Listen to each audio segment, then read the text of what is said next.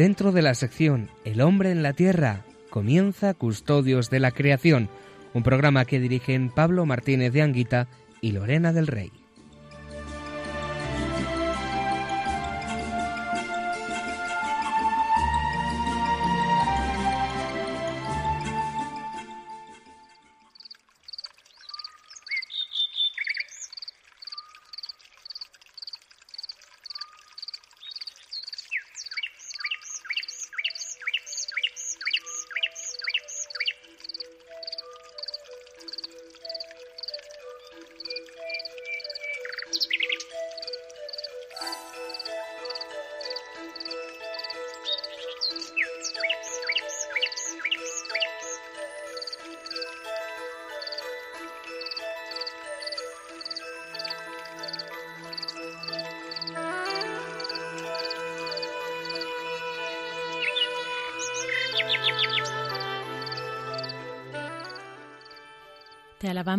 Padre, con todas tus criaturas, que salieron de tu mano poderosa. Son tuyas y están llenas de tu presencia y de tu ternura. Alabado seas. Hijo de, de Dios, Jesús, por ti fueron creadas todas las cosas. Te formaste en el seno materno. Te formaste en el seno materno. Te formaste en el seno materno de María. Te hiciste parte de esta tierra y miraste este mundo con ojos humanos. Hoy estás vivo en cada criatura, con tu gloria de resucitado. Alabado seas. Espíritu Santo, que con tu luz orientas este mundo hacia el amor del Padre y acompañas el gemido de la creación. Tú, que vives también en nuestros corazones para impulsarnos al bien. Alabado seas.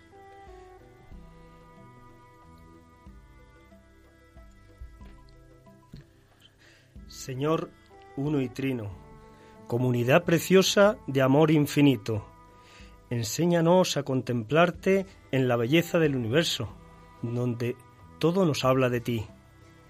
Despierta nuestra alabanza y nuestra gratitud por cada ser que has creado. Danos la gracia de sentirnos íntimamente unidos con todo lo que existe. Dios de amor, Muéstranos nuestro lugar en este mundo como instrumentos de tu cariño por todos los seres de esta tierra, porque ninguno de ellos está olvidado ante ti. Ilumina a los dueños del poder y del dinero, para que se guarden del pecado de la indiferencia, amen el bien común, promuevan a los débiles y cuiden este mundo que habitamos.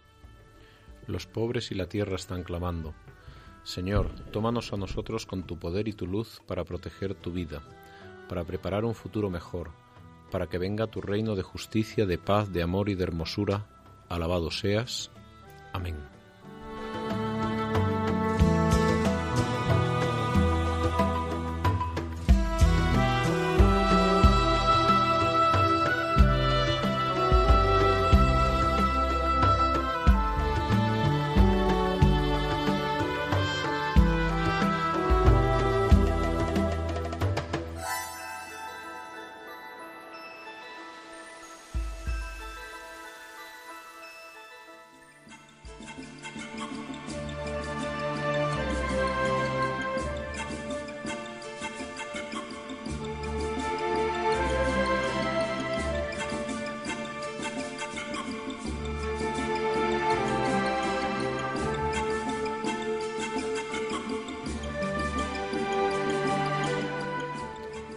Buenas tardes a todos, queridos oyentes. Bienvenidos un sábado más a este programa de Custodios de la Creación que hacemos aquí en Radio María. Pues cada dos sábados nos turnamos para traeros lo que es pues esta realidad, ¿no? De, de, esta, de toda la creación, toda la naturaleza, el medio ambiente que queremos pues conocer desde esta perspectiva cristiana y además pues ahora eh, con esta encíclica ¿no? que nos ha regalado el Papa Francisco, pues también podemos eh, pues como tener esa realidad más cercana a nosotros y por ello también la vamos tratando en estos programas.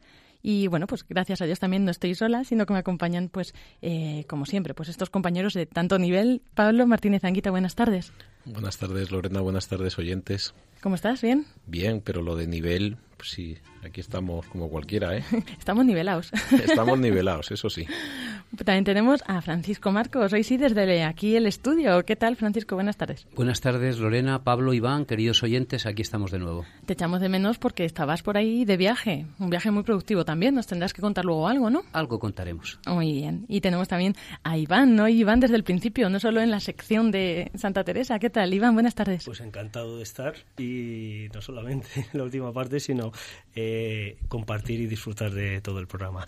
Muy buenas tardes a todos los oyentes y a todos los que estamos aquí reunidos. Iván Renilla, que me he dicho el apellido. Y bueno, pues aquí tenemos, son profesionales de este mundo del medio ambiente, ¿no? Tanto Paco como Pablo son eh, profesores en la universidad eh, en temas relacionados con medio ambiente y Iván es ingeniero forestal. Entonces, bueno, pues aquí estamos con, en buenas manos, así que hoy con esto comenzaremos, seguiremos tratando la encíclica, luego Paco nos contará algo de su viaje, depende de cómo vayamos de tiempo, tendremos o no la sección de Iván y tendremos la oportunidad de tener a nuestros oyentes, ¿no?, participando en este programa. Ahora, para comenzar, vamos a empezar con el editorial que nos trae, como siempre, Francisco Marcos.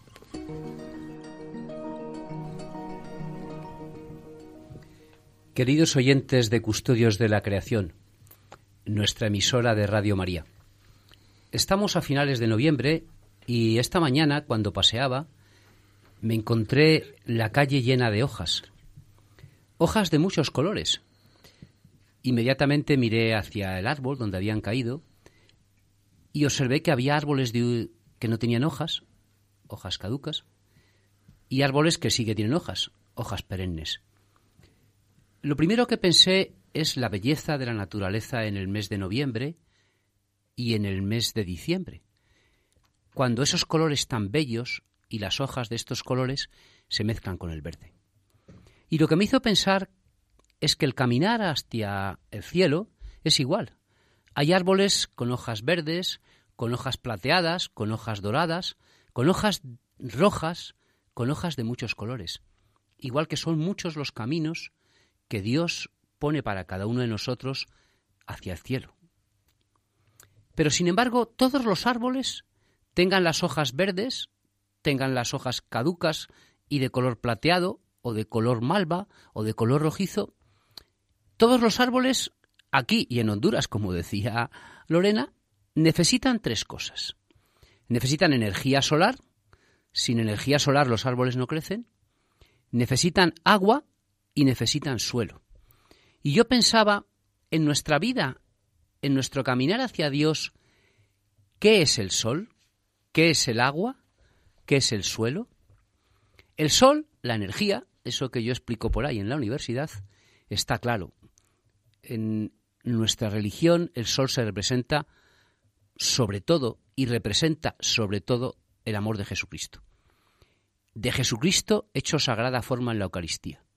El escudo de nuestro Papa Francisco, para los oyentes que no lo saben, es una sagrada forma. Y dentro pone JHS, Jesús, hombre salvador. Es decir, el sol, sea cual sea nuestro camino, va a ser la Eucaristía. ¿Y qué es el agua? Sin agua, pequeña, mucha, poca, no hay árboles. El agua para nosotros puede ser la Virgen María. Hay muchos caminos para llegar a Dios, pero el camino que Radio María nos propone es uno muy bonito que nunca falla. Es caminando por María. María es dulce como el agua. A veces no hace ruido. María se mete entre los entresijos del corazón de los hombres, como el agua que entra en todos los sitios. Y los árboles también necesitan la tierra. Sin tierra, donde anclar las raíces, no puede haber árboles. La Tierra está compuesta por un montón de infinitas, no infinitas, pero sí muy grandes partículas pequeñas de las que se alimenta la planta. Esas partículas pequeñas yo pensaba que son las personas que nos acompañan en nuestro caminar. Es decir, la Iglesia. Tú has vivido en una parroquia, has estudiado tal vez en un colegio, o has conocido tal vez un grupo, un movimiento. La tierra en la cual nosotros nos anclamos, es la Iglesia, nuestra Santa Madre la Iglesia.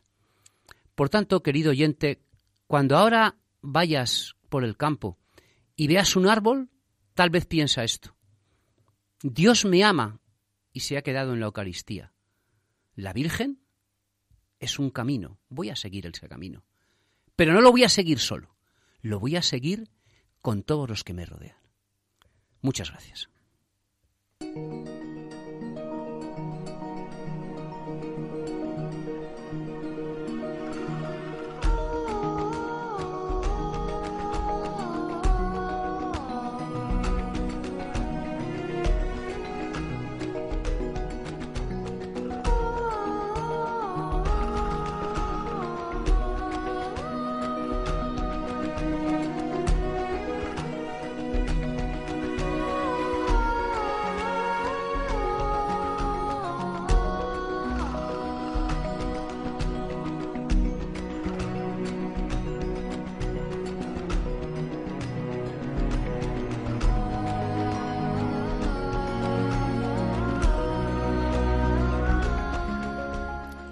Y así llegamos a esta primera sección, la sección de la tertulia, ¿no? Donde exponemos pues estos puntos que queremos traer para compartir entre todos, para entre todos seguir creciendo y aumentando pues en este conocimiento de lo que es la cuestión ambiental desde nuestra fe y bueno, y para ello tenemos a Pablo Martínez de Anguita, suele exponerlo y luego pues ya entramos todos un poco en tertulia. Si recordáis, hace eh, dos sábados cuando estábamos aquí en el anterior programa veíamos esta parte introductoria que cuenta o contaba pues todo lo que es el desarrollo, cómo empieza a la Iglesia a tomar conciencia de esta cuestión ambiental y cómo los anteriores papas habían ido sacando este tema, ¿no? Y ahora en este programa veremos el capítulo primero, no sé si hará tiempo a todo porque es muy amplio, pero bueno, Pablo ahora está en sus manos. Aquí veremos este capítulo que es lo que le está pasando a nuestra casa, con distintos temas como la contaminación, cambio climático, el clima como bien común, la problemática del agua y muchas cosas más. Pablo. Pues yo para, hablar del clima, para, hablar del clima y de la biodiversidad, voy a continuar donde lo ha dejado Paco, en el otoño, en los árboles y en las hojas. Mm, él nos ha hablado de tres elementos, del suelo, de, del agua y del sol. Y digo, bueno, pero aquí hay una cosa más que es, somos nosotros, ¿no? Los, los árboles tienen una, una cosa, una particularidad que no tenemos los animales y es que tienen eh, la capacidad de hacer la fotosíntesis, tienen su clorofila y de hecho, si el otoño es tan bonito y vamos viendo cómo esas hojas que se caen, las hojas caducas o a veces marcescentes cuando se quedan secas en, en el árbol, es porque la clorofila se va retirando. Entonces, eh, muchos árboles la ahorran para pues para la primavera siguiente y entonces la hoja se va quedando amarilla, naranja, roja por esa ausencia de clorofila y de cloroplastos, que son los, los elementos celulares que no tenemos los animales y sí los vegetales que permiten captar esa energía, ¿no? Y entonces yo decía, bueno, es, es verdad que Paco nos ha hecho un símil muy bonito de, de, lo que es el, el, camino de Dios hacia nosotros, pero yo quería hablar de los cloroplastos, porque los cloroplastos digamos, es la capacidad que tienen las plantas de asimilar esa, energía, esa gracia. Y, nosotros, de algún modo, también tenemos cloroplastos para el Señor, ¿no? Que es nuestra capacidad de nuestra capacidad de, entender, de, ver algo bonito, de conmovernos, de amar la justicia, de amar la verdad, de, de, hacerle caso al corazón, ¿no? Yo diría que los cloroplastos son las entendederas del corazón. Y, pero también entiendo que nosotros somos como, como esa naturaleza y como ese otoño, donde a veces los cloroplastos se nos retiran, pues porque la, vida agobia, la vida es triste, la vida, la vida te cansa, y en un momento dado dices, mira, voy a, voy a ahorrarme los cloroplastos que ya hace mucho frío ahí fuera, ¿no? Que ya está muy dura la vida. Pero, pero la vida es preciosa porque después de cada otoño viene una primavera. Es como un símbolo de resurrección, ¿no? Y para mí ver la naturaleza es un símbolo de que aunque los cloroplastos para, para entender la belleza, para recibir la, la gracia, la, lo, bonito de la vida, a veces, a veces se nos vayan porque hace ya demasiado frío, es demasiado duro o, llueve demasiado. Eh, la vida, la naturaleza está hecha de tal forma que los cloroplastos vuelven a salir en primavera, ¿no? Es una alegría porque todo vuelve a brotar. Y, de algún modo para mí eso significa la fe, ¿no? La posibilidad de que esto está bien hecho y de que tras, tras la noche viene el día, tras el otoño viene la primavera y los cloroplastos vuelven a salir cuando las condiciones vuelven a ser buenas, ¿no? Y entonces, pues por un lado, ahí estamos nosotros. A mí me da mucha esperanza saber que, aunque uno tiene días malos o días tristes, serios o donde pues dice que esto, esto de, contemplar las cosas bellas de la vida, vaya tontería con la que me está cayendo encima, ¿no? pero, pero la naturaleza nos habla de que siempre hay una primavera, ¿no? Y ahí sí, ¿eh? ahí sí ya vuelvo al capítulo segundo, bueno, capítulo primero de, de, la encíclica del Papa, lo que le está pasando a nuestra tierra, porque básicamente el, Papa Francisco lo que nos advierte es de que esto que es tan importante y es que vuelva la primavera, es, es algo que también tenemos que cuidar, no es que vayan a cambiar los ciclos solares o los ciclos de la Tierra, pero sí hay otros ciclos que están amenazados. Y de algún modo el, Papa habla de, de, tres grandes ciclos.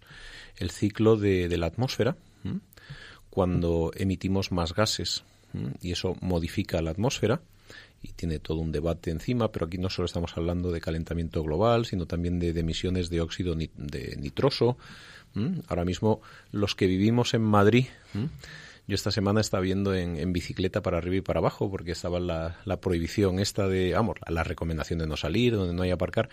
Y, verdaderamente es, eh, es un poco angustioso ir respirando por la calle con los coches porque es un, es un aire sucio, ¿no?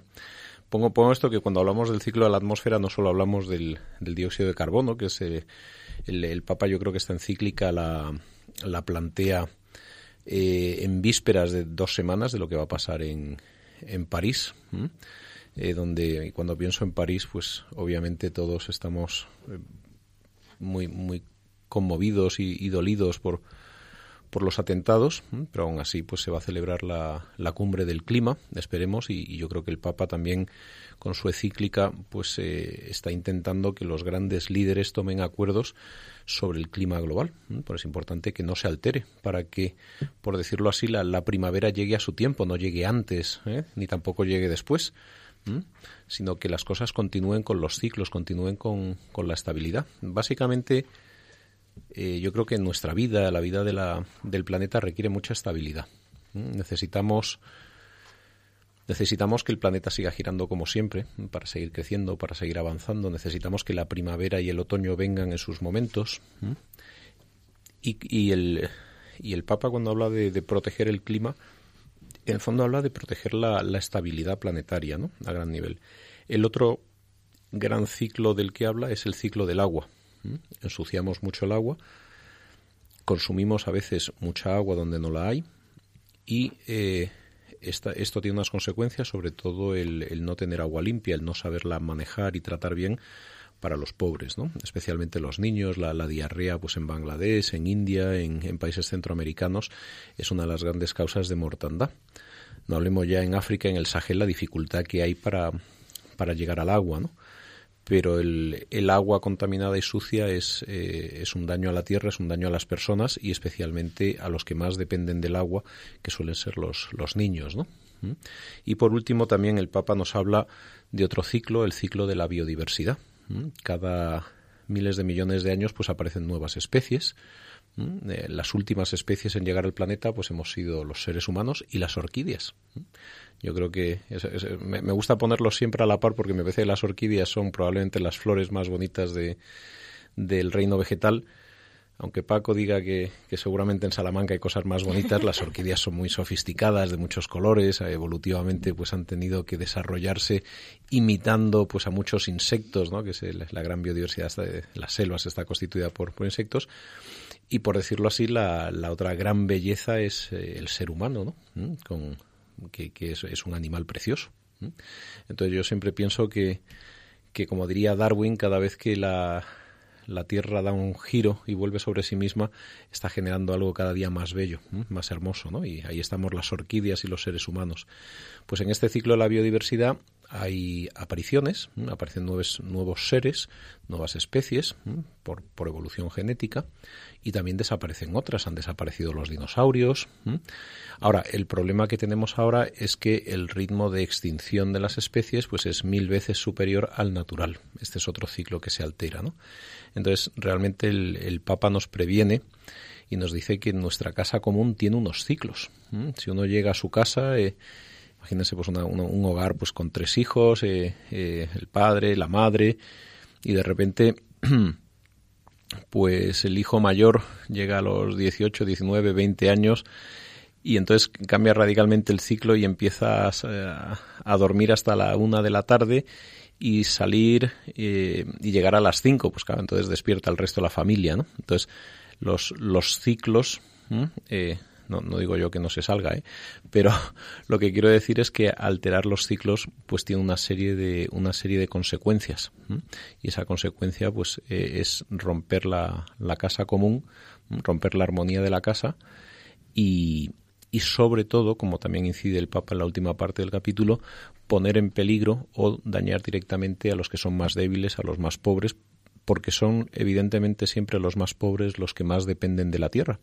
Los que dependen del ciclo del agua, eh, pues no somos los profesores universitarios que vivimos en una ciudad y que le damos al grifo y nos sale agua, ¿no? Los que dependen del ciclo del agua son los agricultores, los que si no llueve en otoño pierden la cosecha de la aceituna o los que si de repente hay un huracán, pues pierden la cosecha de bananas en Centroamérica, o esos son los y habitualmente eh, la mayor parte de los de las personas pobres del mundo dependen de la agricultura, ¿no? Hay una gran pobreza urbana, pero más de la mitad de los pobres pues dependen de la tierra para subsistir y de estos recursos. Por lo tanto, el romper esos ciclos de la casa siempre afecta más mm, potentemente, más dramáticamente a aquellos que viven directamente de, esperar el, de esperar el cielo, de que la tierra se conserve y de que vuelva la primavera, como decía Paco. Me parece muy interesante el que pues esta encíclica empiece con este primer capítulo que, bueno, podríamos pensar, ¿no? Que al ser una encíclica se tiene que ceñir a ser simplemente un, una exposición teológica, ¿no? Y doctrinal. Sin embargo, que trate de profundizar en las cuestiones ambientales que existen, ¿no? De, forma también científica. Por eso me gustaba cómo empezabas, Pablo, hablando de los cloroplastos, que recuerdos me trae eso. Pero es verdad que es entender al final desde dentro, desde el fondo de la cuestión, ¿no? Hasta el detalle más pequeño, porque así, solo así podemos entender cuál es el problema global y buscar soluciones. Claro, hay, hay gente que se plantea, pero bueno, ¿por qué una encíclica tiene que hablar de temas científicos, no? Esa es una pregunta legítima, ¿no? Pero yo creo que realmente el Papa lo, lo explica muy bien, ¿no? En, el comienzo dice, las reflexiones teológicas o filosóficas sobre la situación de la humanidad y del mundo pueden sonar a mensaje repetido y abstracto si no se presentan nuevamente a partir de una confrontación con el contexto actual en lo que tiene de inédito para la historia de la humanidad. Es decir, el Papa parte de la realidad. Y claro, eh, ¿qué significa partir de la realidad en el tema de cambio climático? porque uno podría decir, hombre, pues en mi pueblo hace más calor, en mi pueblo hace más frío, o ahora llueve más o llueve menos, ¿no? O como yo que vivo en una ciudad puedo decir que hay pérdida de biodiversidad, ¿no? Es decir, que el Papa habla de dos cosas, de medio ambiente y de pobreza. La pobreza es muy claramente percibible, ¿no? Uno, uno sale fuera, hay que salir, a veces uno en su barrio no la ve, o, pero en cuanto uno se mueve un poquito, la pobreza está cerca de, cerca de nosotros, pobreza urbana, pobreza rural, ¿no? y, es muy, muy innegable decir, oye, es que hay mucho pobre, sobre todo cuando uno viaja a África, pues hay mucha gente con necesidad, ¿no? Pero claro, la percepción de la cuestión ambiental no es directa, ¿no? Entonces, la, la, ciencia en este sentido son los ojos para ver qué es lo que está sucediendo. Y el Papa lo que hace es decir, bueno, yo lo que voy a hacer es eh, apostar por lo que dicen los científicos, sobre todo los científicos cuando, cuando todos están de acuerdo. Entonces, en el todos están de acuerdo, todos están de acuerdo en el tema del agua, todos están de acuerdo en el tema de la biodiversidad. Y en cambio climático, también lo dice el Papa, hay algunos desacuerdos, pero aplica el principio de prudencia. Es verdad que algunos científicos o algunas teorías niegan que esté sucediendo el cambio climático y de hecho el Papa también para de, de, un modo muy como muy sencillo explica dice bueno también podría haber otras causas como es el como es eh, pues eh, distintos ciclos estelares, etcétera, pero por un principio básico de prudencia, pues si, si la mayor parte de los científicos, las Naciones Unidas, el, digamos, el, gran consenso global dice que está pasando y luego, hombre, al mismo tiempo percibimos que cada verano es más caluroso que el anterior, tiene sentido, aunque solo sea por un principio de prudencia, que aunque no lo veamos, hagamos, hagamos caso. Esto no quiere decir que uno tenga es decir, es que ahora el Papa quiere que los cristianos, los creyentes en Dios, sean creyentes en el cambio climático. No es la misma, no es, el mismo método de, creer en este sentido, ¿no? ¿Mm? Pero sí es verdad que él, que hace una apuesta por decir, bueno, si, la comunidad científica y la mayor parte de las evidencias muestran esto, nosotros tenemos que ser eh, tenemos, que ser eh, sensatos y, y coherentes con este con este aviso eh, mayoritariamente dado. Como ha señalado Martínez Camino, nuestro obispo, la encíclica no es un libro para dar clases en la universidad, aunque pueda utilizarse. No es un libro para ganar el premio Nobel de Ciencias, aunque pueda ser un libro. O sea, la encíclica no es un libro de texto, ni es un libro científico. La encíclica es un escrito del Papa Francisco. Y por tanto, en ningún momento el Papa Francisco trata de sentar cátedra en temas científicos. El Papa Francisco, como indica Monseñor Camino, lo que trata con la encíclica es, a los ojos de la fe, alumbrar la realidad de la ciencia. Y nada más. Los que ustedes busquen ciencia en la encíclica hacen bien, pero ese no es el objetivo del Papa. Los que busquen ciencia, estudien un libro científico, matricúlense y véanlo. El Papa lo que trata es de decirnos, el hombre está dentro de la Tierra, tiene una atmósfera por arriba, el agua al lado y el suelo. Y el Papa contempla, como todos ustedes contemplan, lo que él mismo dice. Dice, en muchos lugares del planeta, los ancianos añoran los paisajes de otros tiempos, que ahora se ven inundados de basura. Tanto los residuos industriales como los productos químicos utilizados en las ciudades y en la agricultura pueden producir un efecto de bioacumulación, es decir, de que se acumulan muchos, en los organismos de los pobladores de zonas cercanas, que ocurre aun cuando el nivel de presencia de un elemento tóxico en un lugar determinado sea bajo. Por ejemplo, eh, un amigo mío le encargaron unos cultivos en Madrid. Eran unos cultivos de unos árboles que se llaman chopos para producir eh, madera de chopo. Y entonces este amigo mío lo que tenía que hacer era estudiar si echando lodos de las depuradoras mm, de las estaciones de aguas residuales, Pablo muy bien ha dicho que el agua no solo hay que utilizarla, sino que hay que devolverla limpia a los cauces de donde se ha sacado. El gran avance de los ingenieros de caminos y los ingenieros civiles de todo el mundo es que el agua de las ciudades la devolvemos limpia. Ha habido dos ciudades del mundo que han sido ejemplares en esto, por ejemplo, entre tantas, el río Támesis en la ciudad de Londres y el río Manzanares en la ciudad de Madrid, cuya agua se devuelve limpia. Pues bien, al limpiar esas aguas, toda esa porquería que queda va a otro sitio y va a los lodos. A alguien se le ocurrió que podíamos, con buena intención, echar esos lodos en la agricultura. Pero esos lodos, no lo señala el Papa, pero les hablo de un caso de Madrid, tienen una cosa que se llaman los metales pesados, del cual el Papa sí que habla en la encíclica, claramente. Y aparece la bioacumulación. ¿Qué es la bioacumulación? Pues miren, caballeros y damas y señoritas, miren los que nos escuchan, la bioacumulación es muy sencillito. Hay ciertos metales pesados que no reaccionan con nada. Y que si yo tomo hoy un miligramo, ese se me va a quedar para adentro siempre. Y si tomo otro miligramo mañana, se me queda siempre. Y otro siempre. Es decir, se acumulan y no se eliminan. Claro, eso a lo mejor a mí no me puede matar, pero a lo mejor a otros animales de los cuales depende la cadena de vida es esta. Hay un concepto en la encíclica que es muy importante que tengamos en cuenta y que el Papa repite continuamente, y es que todo está conectado.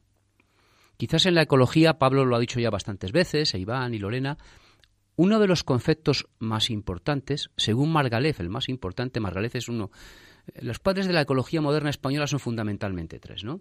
González Bernaldez, Margalef y Ramos. Son los tres grandes padres de la ecología moderna. Bueno, pues para Margalef, al que tuve suerte de, conocerle bastante, el punto fundamental es que todo está conectado. Por eso yo me dio una alegría enorme cuando leía al Papa, porque Margalef no sabía que el Papa Bergoglio años después iba a decir esto. Y nos encontramos con que el padre de la ecología coincidía total con el padre Bergoglio, con el Papa Bergoglio, con el Papa Francisco Bergoglio, todo está conectado. Es decir, esos bioacumuladores, esos biocosas que se nos bioacumulan dentro, van pasando por la cadena de uno a otro y lo van rompiendo. Eh, decía Lorena que está en Honduras, que contará algo. Bueno, pues sí, allí han sufrido y están sufriendo ya algo para los que creen en el cambio climático, para los que no creen no, me da igual, la realidad es que está, lo están sufriendo de unos desbordamientos de los ríos brutales, que han anegado y han roto carreteras que valen muchísimo dinero. Es decir, yo no sé si el cambio climático está o no está, pero las enseñanzas de los tres grandes ecólogos españoles es que por prudencia tenemos que procurar ahora pues coger la bicicleta en Madrid y no sacar el coche. Porque las cadenas tróficas se retroalimentan a sí mismas. Es decir, la naturaleza funciona por umbrales. una cantidad pequeña no pasa nada. Pero cuando llegamos a un umbral y superamos, superamos ese umbral, se destapa, se explota todo y no sabemos lo que va a pasar después. Jesús Fernández, un catedrático de la Escuela de Ingenieros Agrónomos de Madrid, tiene una frase preciosa, que no es suya, y que a mí me gusta repetir en las clases, y que es la siguiente. La ciencia de la ecología es como un globo. Cuanto más soplamos, más grande se hace. Pero más es nuestro contacto con la incultura, con el desconocimiento. Es decir, creemos que sabemos más y cada vez que más lo inflamos el globo, sabemos menos. Pues por eso, porque cada vez sabemos menos, hay que escuchar al Papa Bergoglio y por prudencia tener mucho cuidado con la atmósfera, con el agua y con el suelo. Es al fin y al cabo también, ¿no? Lo que está en, en la conciencia del católico. El ya no es, yo creo, tanto una cuestión nuestra el plantearnos si existe o no ese, esos cambio climático, eso, sino actuar en consecuencia con nuestra fe. Y nuestra fe, al fin y al cabo, nos dice que tenemos que ser austeros, tenemos que ser prudentes, tenemos que, bueno, yo creo que en cierta manera tenemos la clave ¿no? de lo que es la solución al problema. De hecho, este problema ambiental al final es generado, es un problema que está precedido por otro que es más grave, que es anterior e, e, interior al ser humano, ¿no? que es el problema ético. Porque si veis pues todo lo que son las guerras, es lucha por recursos, ¿no? Bueno, además de, de la austeridad, yo creo que el, todo cristiano tiene además una obligación que es el del realismo, es decir, el de buscar la verdad. O sea, eh, yo no sé si tenemos, es decir, las soluciones técnicas las, tenemos o las tienen que dar los científicos y, los economistas, incluso los éticos, ¿no? Lo que, lo que yo creo que la, la fe aporta es fundamentalmente una capacidad de estar en armonía con uno mismo, con Dios, con los demás, y por lo tanto también en ese sentido de, de percibir la presencia del Señor en, lo que nos rodea en la tierra, ¿no? Y de percibir que todo es eh, que todo es sagrado, que vivimos en que por decirlo así toda la toda la, tierra es, es, un es un templo de la presencia del Señor, ¿no? Ese, esa visión última de, de cuidado y, y de acogimiento que nosotros podemos ponernos eh, muchas limitaciones, ¿no? Como, como, cristianos o como personas, ¿no? Pues mira, vamos a consumir menos y todo eso es justo y bueno, ¿no? Pero yo creo que el, verdaderamente lo que, lo que nos, nos da la fe en este debate es eh, la esperanza. De decir, bueno, la, hay mucho, mucho sufrimiento, mucho, mucho dolor, mucha gente necesitada y mucha destrucción de, de bellos paisajes, de los mares, etcétera, ¿no? Y por lo tanto lo que estamos haciendo en primer lugar nos quita del centro, ¿no? Esto no es nuestro, todo esto es del Señor, por lo tanto moralmente no, nos da un horizonte, pero al mismo tiempo que nos da un horizonte eh, nos da una, una esperanza, ¿no? Como diciendo, bueno, tranquilos que si esto está bien hecho y, buscáis ese bien, esas cuatro relaciones sanadas, ¿no? Por eso la relación con el Señor te sana a ti mismo, a los demás y a la relación con la tierra, el, pues estaremos en capacidad de encontrar soluciones concretas, ¿no? El, el corazón se abre cuando hay una presencia de amor en las cosas. Entonces, eh, yo creo que lo que tenemos que, aportar en este debate, además de ser los más cuidadosos, de, ser los más, eh, los menos contaminantes, de, de tener cuidado desde el reciclado hasta hasta plantar árboles, hasta que pues nuestra parroquia sea un vergel, ¿no? Además de todo eso, como el que más, eh, yo creo que lo, que la fe nos, nos permite es, como dice el Papa en, otro capítulo más adelante, es esa conciencia de que en la naturaleza habita el Dios Padre Creador, el Hijo por quien todo fue hecho y el Espíritu Santo que nos tiene que inspirar, como pide el Papa, nuevas fórmulas de progreso. Pero si es verdad que está el Espíritu Santo, esas fórmulas aparecerán, ¿no? Porque de algún modo nosotros tenemos la certeza de que el mundo está bien hecho. Antes de, bueno, ahora ya enseguida abriremos paso a las llamadas también para que los oyentes pues puedan compartir con nosotros su opinión o sus propuestas, ¿no? Para, para mejorar, eh, pues entre todos este medio ambiente, este entorno, mejorar la conciencia eh, ecológica y, bueno, pues antes de dar paso también Iván, dinos algo. Bueno, eh, yo eh, estaba, estaba escuchando interesantísimo lo que habéis estado comentando, ¿no? Los tres. Pero eh, yo, yo me quedo, me, he quedado con, con, una frase del Papa que para mí es fundamental y que dice que estos problemas, se refiere lógicamente a los tres que han mencionado Paco y, y Pablo, dice, están íntimamente ligados a la cultura del descarte es la cultura del descarte, y luego incidía, insistía él en, en, la forma de vida que llevamos, en el estilo de vida que llevamos, que es el del consumismo. Y esa cultura del descarte nos lleva a considerar hoy en día, y en algún momento lo menciona, en que existe el descarte. Por eso para mí eh, el, primer impacto que me produjo al leer la, encíclica, Laudato Si, fue la interrelación eh, clarísima entre naturaleza y hombre como dice, como bien ha dicho Pablo, somos parte de la naturaleza. Somos una especie más.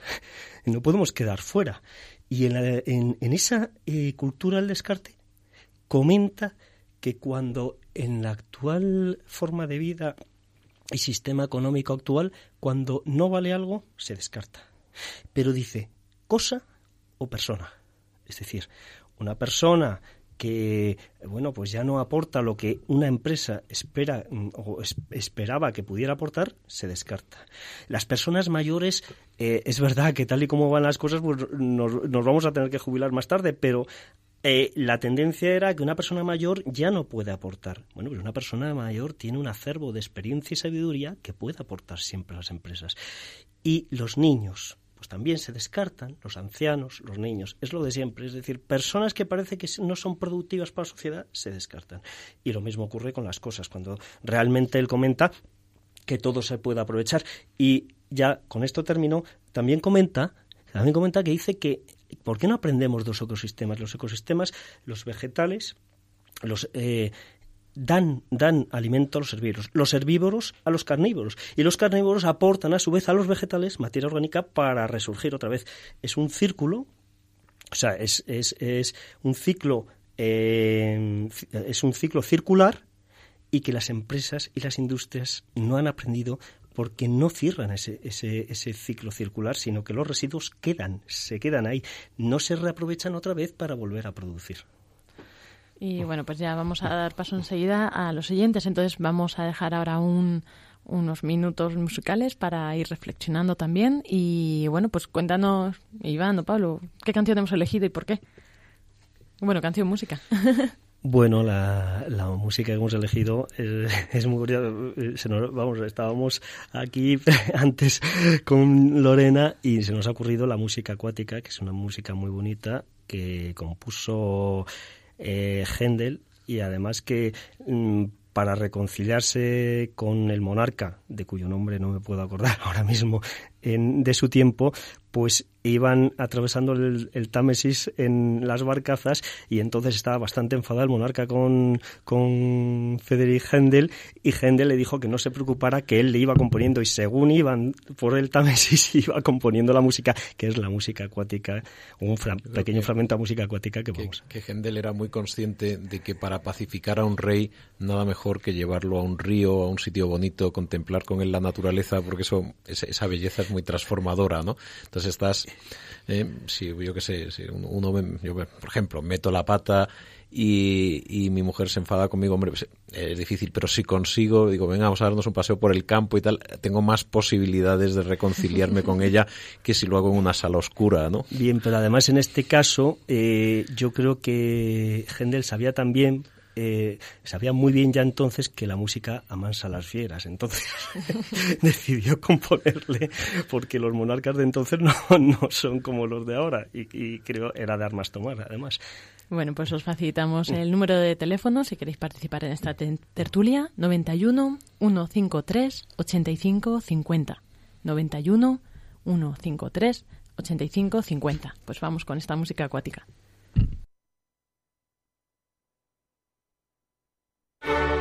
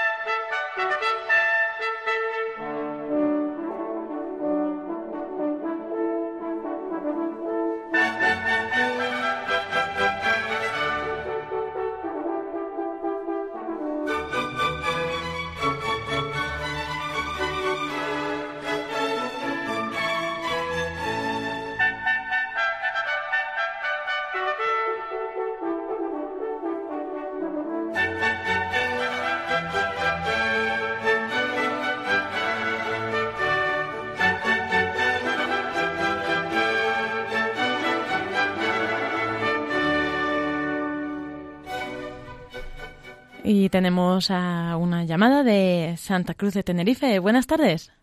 Ah, buenas tardes, eh, Emilio, sí. Emilio, ¿qué tal? Bien. A ver, cuéntanos.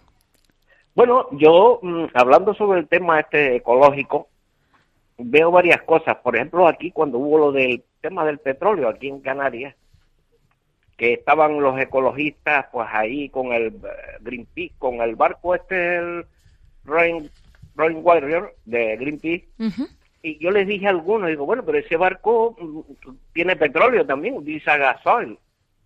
Y también veo muchos ecologistas con coches aquí, los importantes, de 6 y 8 cilindros. Por otro lado, las energías, está, el, petróleo, eh, no es verdad que el petróleo se va a acabar pronto. ¿eh?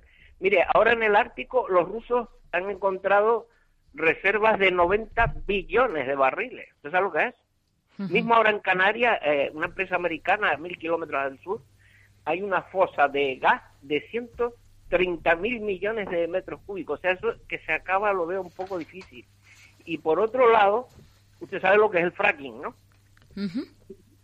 El fracking es que el petróleo ha bajado porque, por ejemplo, Estados Unidos, que está utilizando el fracking en, las Dakotas, en Dakota del Norte y Dakota del Sur, que usted sabe que obtienen el petróleo poniendo, metiendo a gran profundidad agua dulce, que la estropean como unos productos aditivos, y después rompen las rocas magmáticas. Entonces, las rocas esas, eh, debajo de la tierra hay millones y billones y trillones de toneladas. O sea que si se acaba el petróleo de los bolsines, ellos seguirán sacando petróleo de la otra manera, que es lo mismo, del, de, de las rocas a 7.000 metros de profundidad, rompiendo eh, horizontalmente. Eso lo veo muy difícil. Francisco te quiere hacer un comentario sobre esto. Eh, buenas tardes, Emilio. Qué placer escucharte. Se ve que entiendes mucho del tema. Eh, bueno, yo no tengo grandes carreras. Soy, yo soy católico practicante. trabajo en el hospital como técnico laboratorio. Mm, para mí, mi Dios es Jesucristo. Soy, yo no soy sacerdote ni religioso, pero eso no quiere decir nada. O sea, mi fe eh, cada día tengo más fe, ¿no? Y más como veo el mundo, ¿no? Yo quería decirle que actualmente en el mar hay unos 200 submarinos atómicos. ¿Sabes lo que supone eso? Eh, para mm, en una guerra termonuclear, que es muy probable, se sabe cómo quedaría la Tierra. O sea, no sé, hablar de ecologismo hoy en día, y eso es imparable. ¿eh? Es imparable. Ahora, por ejemplo, Rusia está instalando y Estados Unidos mm, cientos de misiles atómicos que imagínese usted lo que lo que puede suponer eso. O sea veo muy difícil esto de la descontaminación de la tierra. Por otro lado hay que tener en cuenta que si ahora se pararan todas las industrias estas derivadas del petróleo cuántos parados dejarían el mundo bueno yo voy, a empezar algunas cosas.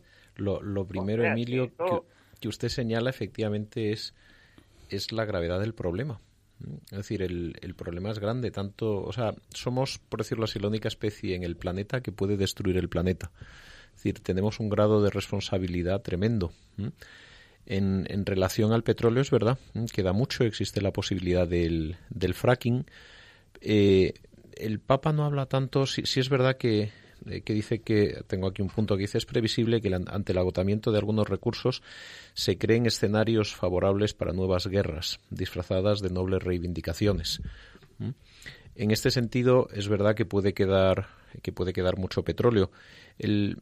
lo que plantea la encíclica es la consecuencia del enorme gasto de petróleo sobre el cual además tenemos basada nuestra civilización y precisamente porque, porque todo está basado en el petróleo, eh, probablemente haya tanto submarino en el, en el agua, ¿no? Para ver quién se queda con los recursos, etcétera.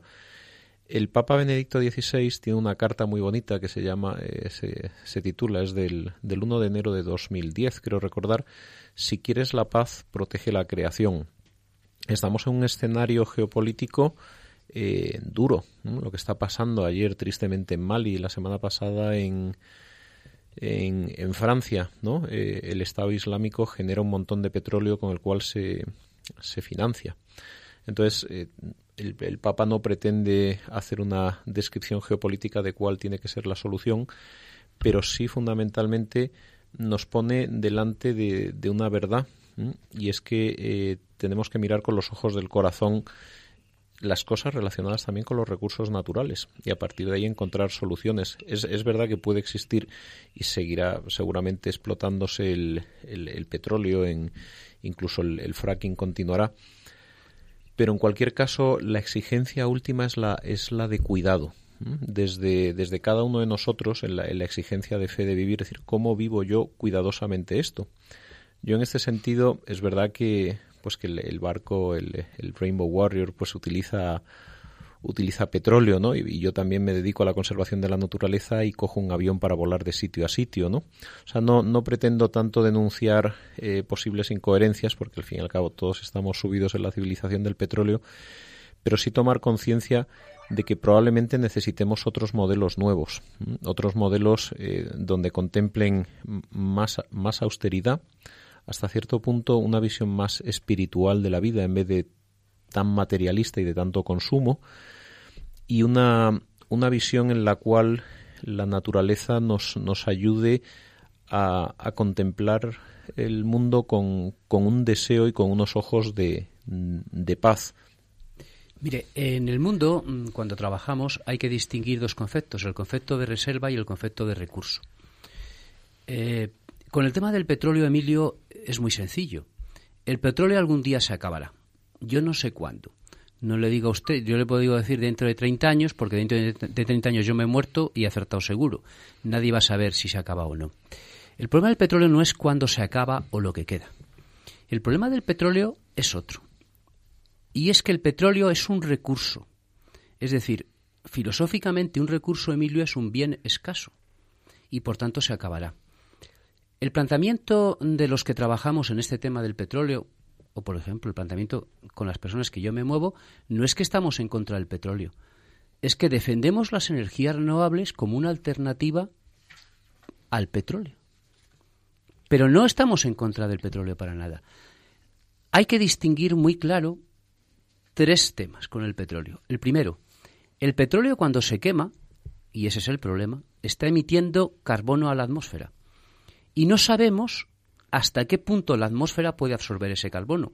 Usted, don Emilio, creo que no lo sabe, porque no lo sabe nadie.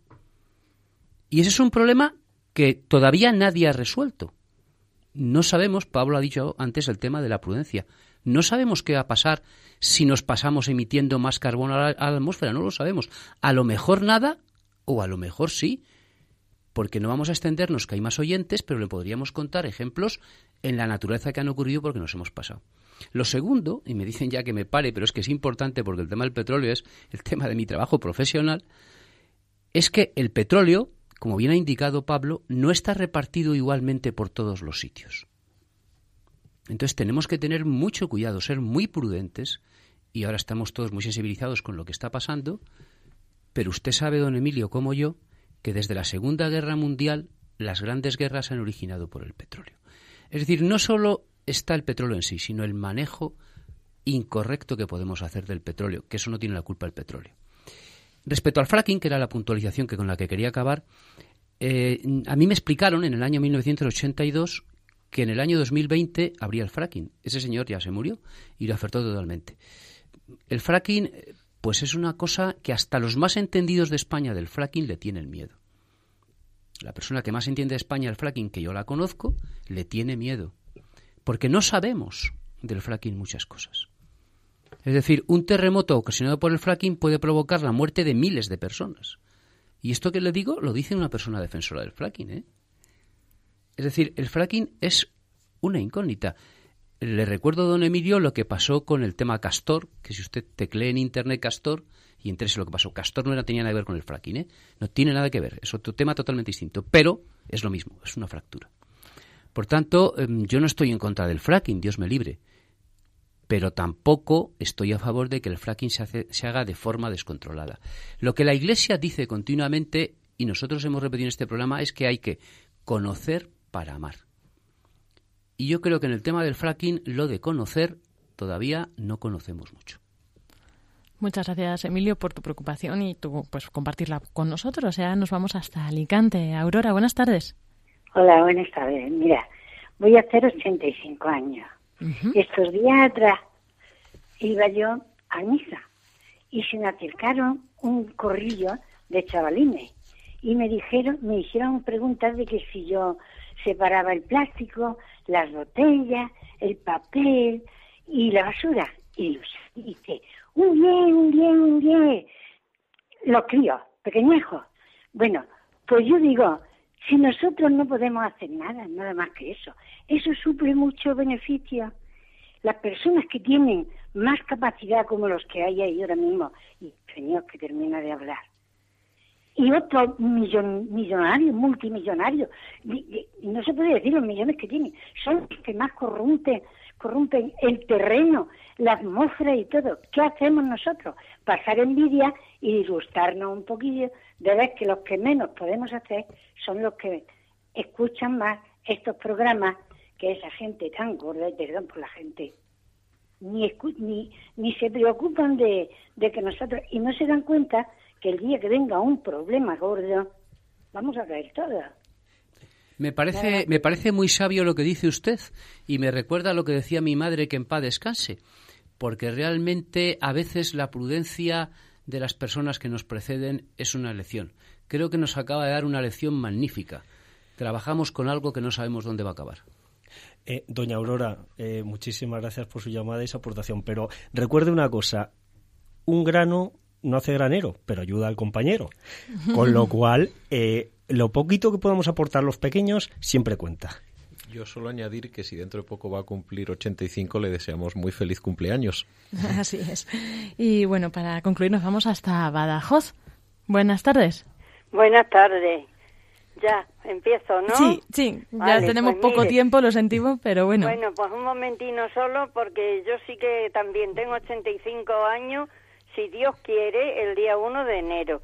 Entonces, lo que voy a decir, que yo la naturaleza, como nunca cansa, pues sé que, que se debe cuidar al máximo, por supuesto.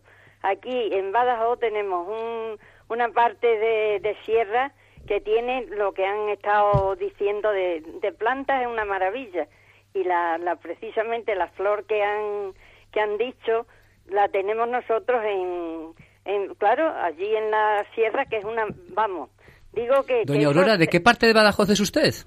Pues de Badajoz, mm, de Badajoz, Badajoz. Badajoz, Badajoz, cerca del Gébola. La sierra de Alor de Olivenza. La sierra de Olivenza, eso es precioso, ¿eh? A ver, sí. Pues Vaya maravilla que tiene usted, tenemos ¿eh? campo. Y hay, pues eso, de que hay orquídeas que son... Mm, pues nada, la imitación perfecta de la, bueno, la natural, no puede ser más natural. ¿Cuántos, ¿Cuántos hijos tiene usted? No tengo ninguno, son sobrinos. Bueno, y pues. He sido de magisterio toda la vida. Y entonces ya estoy muy vencida, pero. O sea que, miles de niños. Usted, usted a miles de niños les ha enseñado la, la belleza de la naturaleza, ¿no? Pues sí, he dicho que nunca cansa y lo repito, porque lo decía hasta mi padre. Mi padre era para eso muy eso y nos lo inculcó mucho y no cansa. Entonces yo me fijo en Santa Teresa con la está hablando de hormigas y pienso en una hormiguita, la astucia que tiene y la eso que tiene, y si no pensamos en la grandeza que el Señor ha hecho en todo, en el aire, en el mar, en todo, pero, pero, pero también vamos a ver en esta parte de que como somos, yo lo que quiero pensar siempre es en el cuerpo místico, y el cuerpo místico tiene que ser unos con otros, y ayudarnos hasta el extremo que podamos. Mire, No quiere decir eso que yo no caiga continuamente. ¿eh? doña, Aurora, usted me ha recordado una cosa que, claro, cuando, y hablando del cuerpo místico, digo, usted ha sido una, una gran maestra. Al Señor cuando resucitó, ¿sabe con qué le confundieron? Con un jardinero. La, la, primera imagen que hay del Señor resucitado, dice, ¿eres tú el jardinero? Pues me da la sensación de que usted ha sido un poco la, la, jardinera en los dos sentidos, mística y humana de un montón de niños. Y así que nada, para el 1 de enero también muchas felicidades por su cumpleaños. Ese es muy bonito día para cumplir años. Además, pues se nos acabó el tiempo y muchísimas gracias a todos los que habéis compartido con nosotros este rato, esta casi hora. Y, pero bueno, pues ya las limitaciones del tiempo, ¿no? Hay que concluir. Esperamos poder hacer más programas con llamadas para, para bueno, pues para dar cabida a todos, ¿no? Y compartir entre todos esta preocupación, esta cuestión ambiental. Eh, recordamos, tenemos un correo electrónico, custodios de la creación arroba custodios de la creación y también en Facebook, una página. Hoy, por ejemplo, hemos publicado pues la foto de aquí cuando estábamos en el estudio y es igual, custodios de la creación y ahí nos podéis encontrar. Nos despedimos hasta dentro de 15 días en esta ocasión con la oración por nuestra tierra.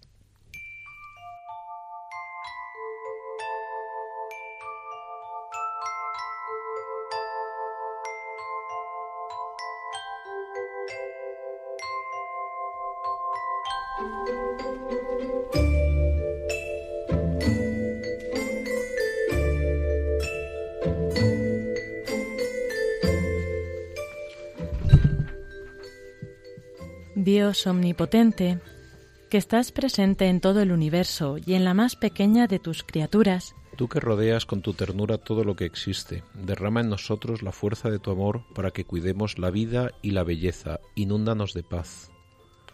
Para que vivamos como hermanos y hermanas sin dañar a nadie. Dios de los pobres, ayúdanos a rescatar a los abandonados y olvidados de esta tierra que tanto valen a tus ojos. Sana, nuestras vidas para que seamos protectores del mundo y no depredadores, para que sembremos hermosura y no contaminación y destrucción.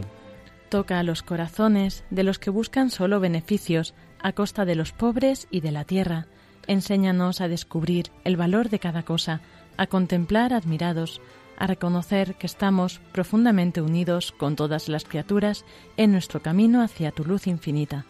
Gracias porque estás con nosotros todos los días. Aliéntanos, por favor, en nuestra lucha por la justicia, el amor y la paz.